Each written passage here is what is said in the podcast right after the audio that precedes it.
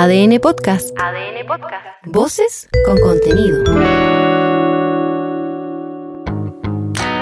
Hola, soy Leo Honores y te invito a hacer una pausa necesaria para conocer los temas que están marcando la agenda hoy.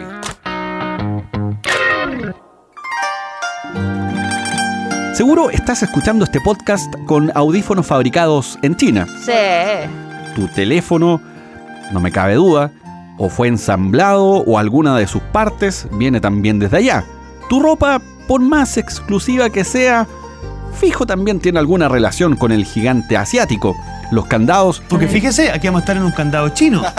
No, no, eh, eh, eso no. Pero todo o casi todo viene o ha pasado por China.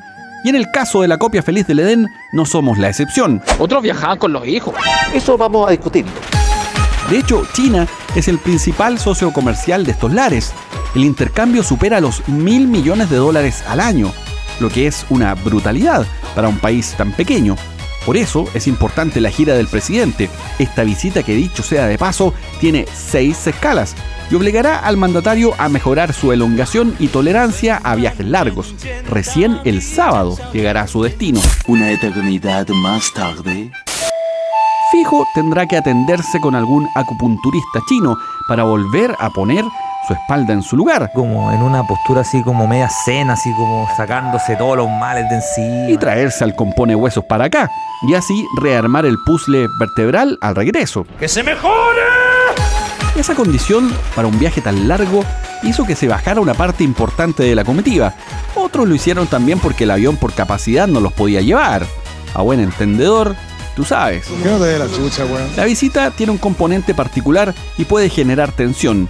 La postura del presidente Boric respecto de los derechos humanos y el régimen chino. Sobre esto, escucha al ex canciller Heraldo Muñoz. China nunca ha tenido democracia. Es un régimen de partido único, por lo cual, sencillamente, hoy no es una democracia representativa y liberal. El presidente de la República, el presidente Boric, tiene que velar tanto por principios como por intereses nacionales y no tiene que estar reiterando en cada discurso o punto de prensa lo que Chile piensa al respecto, sino más bien abordar las violaciones más emblemáticas y recientes a los derechos humanos. Ese tema es complicado. Digamos que la situación de la vulneración de derechos humanos de las minorías en China, la ausencia de democracia, no ha sido un tema para las grandes potencias, ni para los países pequeños tampoco. Más que mal, negocios son negocios. Es un mercado enorme, hay interés, dependencia también. Y cuando el ojo está puesto en el beneficio económico, ya sabemos cómo funciona el mundo y cuál de los valores tiene más peso. San Shisen. Estamos medio a medio. Seguro, complicado por el sueldo, si es que te queda algo. Págalo, págalo. Y más aún ahora que los tres se juntaron y van a hacer sus conciertos. No tengo plata. ¿De dónde sacamos la plata? ¿O cómo le damos vida a la tarjeta de crédito? Ya te voy a contar de eso. Pero antes, tienes que saber que el gobierno firmó un acuerdo con la Comisión de Minería y Energía del Senado para estabilizar el alza de las cuentas de la luz antes del fin de este año. Suena bien. Y no es que vayan a bajar, pero sí poner un pequeño freno, un poco de moderación. Puta, por todo pagáis. ¿Y qué es lo que tenemos de gratis? Nada. Aunque a juzgar con la experiencia que hemos tenido en los combustibles, esto sirve para un tiempo. Luego igualmente terminamos pagando alzas, aunque más suaves. Pero definamos suaves, o más bien reconceptualicemos eso. Este es el ministro de Energía, Diego Pardo. Donde hemos acordado eh, trabajar en dos velocidades durante el mes de octubre. Nos vamos a concentrar en, una ley corta eh, destinada a la estabilización eh, de los precios eh, de la energía y también de la normalización de el cargo por distribución. Eh, en eso vamos a estar trabajando durante octubre. Nosotros esperamos presentar el proyecto a la brevedad y discutirlo con la mayor celeridad. Para poner estos números, la deuda de los clientes con distribuidoras llegará a cerca de 5 mil millones de dólares hacia fin de año. Una deuda que supera el 1% del Producto Interno Bruto de Chile, que es una cifra grande. Por eso, la idea es un proyecto de ley que incluya un subsidio de apoyo a las familias más vulnerables.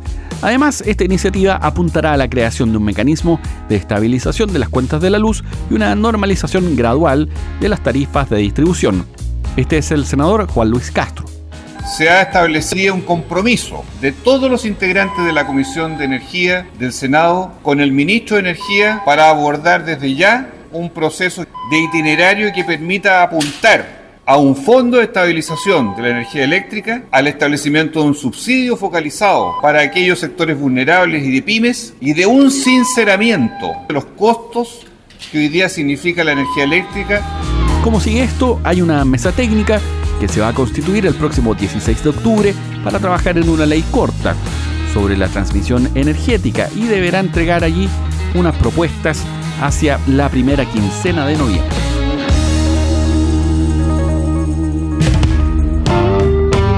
Si hablamos de informes de negociaciones y al final de desacuerdos, en el proceso constitucional conviven todos estos conceptos y más. Cientos de observaciones fueron ingresadas por la comisión experta, pero cada uno por su lado, así que la votación en el Consejo Constitucional es una bolsa de felinos. Este es el comisionado de Renovación Nacional, Jaime Arancilla, sobre los principales puntos en los que no se logró un acuerdo. Habló también el comisionado de la UDI, Máximo Páez. No firmar en conjunto las decenas de materias donde estuvimos verdaderamente de acuerdo. Se ha cumplido a cabalidad el mandato tanto para los expertos de todos los sectores de poder contribuir a este proceso validando técnicamente y corrigiendo técnicamente aquellos aspectos de la propuesta del Consejo que admitían mejora. En materia de libertad de elección, propiedad y heredabilidad de los fondos de pensiones, nosotros eh, valoramos las adiciones que el Consejo Constitucional le hizo al anteproyecto de la Comisión Experta y por lo tanto en esa materia los comisionados expertos de la sensibilidad de las derechas y la centro derecha estamos por respaldar el texto. Temas controvertidos como el derecho a la vida de quien está por nacer, la exención del pago de contribuciones, beneficios carcelarios para personas con enfermedades terminales, libertad de elección en salud, pensiones, educación, entre otras, son algunas en las que no se lograron acuerdos. En Medio Oriente sigue la tensión. Las denuncias de ataques a zonas urbanas, muertes de civiles y por supuesto una cantidad importante de noticias falsas y propaganda para justificar cada brutalidad que se ha cometido o lo peor que bien pudiese cometerse, están marcando la agenda. De hecho, como un apunte, el embajador de Israel en Chile hace unas horas nada más en redes sociales emplazaba a un académico palestino utilizando una noticia falsa. Flor. Además del proceso de evacuación de chilenos y chilenas que siguen en la zona de conflicto, preocupa la situación de Loren Garkovich, quien habría sido presuntamente secuestrada por el grupo Hamas en medio del ataque del sábado, esto en las cercanías de Gaza. En ADN conversamos con su padre, este es su relato. La información que tenemos no ha cambiado en este momento y no va a cambiar hasta que el polvo y, las voces de los cañones se callen. El gobierno de Chile está enterado totalmente, han tenido la deferencia de llamarme y brindarme su ayuda en todo lo que se pueda para hacer eh, contacto con la Cruz Roja, para ver qué es lo que se puede hacer en el momento en que exista un alto al fuego, para poder averiguar principalmente primero el estado de los prisioneros y luego a forma diplomática la liberación al otro lado de la frontera, el chileno palestino Javier Abu Eid explicó cómo se vive el conflicto desde el lado palestino, asegurando que desde que se intensificaron los bombardeos hay más restricciones, que incluso no se les deja salir a sus ciudades la realidad de la ocupación israelí, eh, de la forma que se vive eh, aquí, es bastante más compleja, no en el sentido de los bombardeos que acá, salvo en el norte de Cisjordania, en particularmente en el caso de Jenin eh, y Nablus, acá, digamos, no mayormente no ha existido, pero sí existe un cerco frente a las ciudades. Nosotros ya prácticamente no salimos de cada ciudad, estamos separados por una serie de puestos de control. Ese factor de la imposibilidad de salir desde Gaza es uno de los temas que preocupa a la comunidad internacional y la está observando con horror porque se pone en jaque el derecho humanitario. Y esta es una noticia para quienes vivimos los locos 90 y que pensábamos que quizás no íbamos a ver ni menos escuchar. Volvieron los tres y con su formación original, Enríquez, Parra, Lindel y Molina, y lo hacen a lo grande, con conciertos masivos y sin descartar nuevo material. ¿Cómo se llegó a este encuentro? Este es Álvaro Enríquez. Yo pensaba que nos podríamos juntar, primero que nada porque estamos vivos, estamos sanos. Entonces eso eh, era, era muy importante poder lograr juntarnos y tocar música sin, sin mayores contratiempos. Y eso lo da el, el- tiempo, creo yo. O sea, nosotros nos hemos dado cuenta también en todo este periodo que no estuvimos juntos, de lo importante que es para la gente también los tres. Entonces eso es muy, muy, muy, eh, muy importante para nosotros también. Yo creo que como, como cuarteto, yo creo que somos insuperables. Esa es la verdad. Enríquez, Lindel y Parra, después de la separación, volvieron en su minuto, se reencontraron, pero el puente estaba cortado con Pancho Molina, el hombre de la batería. Ese toque jazz tan característico de la banda se había ido y parecía que para siempre. Acá, el propio Molina cuenta por qué se convenció de volver a tocar con sus compañeros a 23 años de la última vez. Para mí la expectación que realmente tengo es ver esa comunión que podemos tener con el público ahora. O sea, lo que viene para mí es, que ellos lo han tenido de sobra, es para mí tocar en grandes lugares, eh, conectar con esas personas a través de las canciones de Álvaro y del sonido que tienen los tres. Entonces, eso es lo que yo estoy buscando y eso es lo que quiero. Por eso estoy aquí, más bien. o sea, no es por nada más, no es por el dinero, no es porque lo eche tanto de menos a ellos, pero esa, es- eh, ese sonido, esa importancia de las canciones y ese contacto con la gente.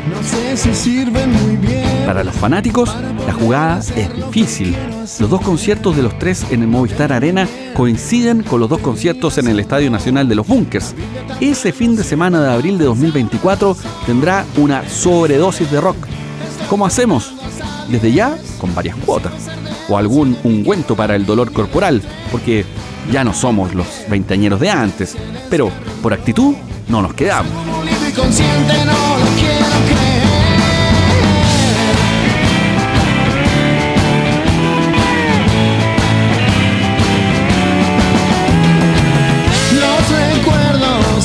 Que te olvide. Los recuerdos harán que te olvide. Los recuerdos harán que te olvide. Que no se te olvide acordarte que me tienes que olvidar. Soy Leo Honores y esta fue una pausa necesaria. Ya sabes cómo va el día. Comparte este capítulo o escucha los anteriores en adn.cl, sección podcast, en podiumpodcast.com o donde escuches tus podcasts. Thank you.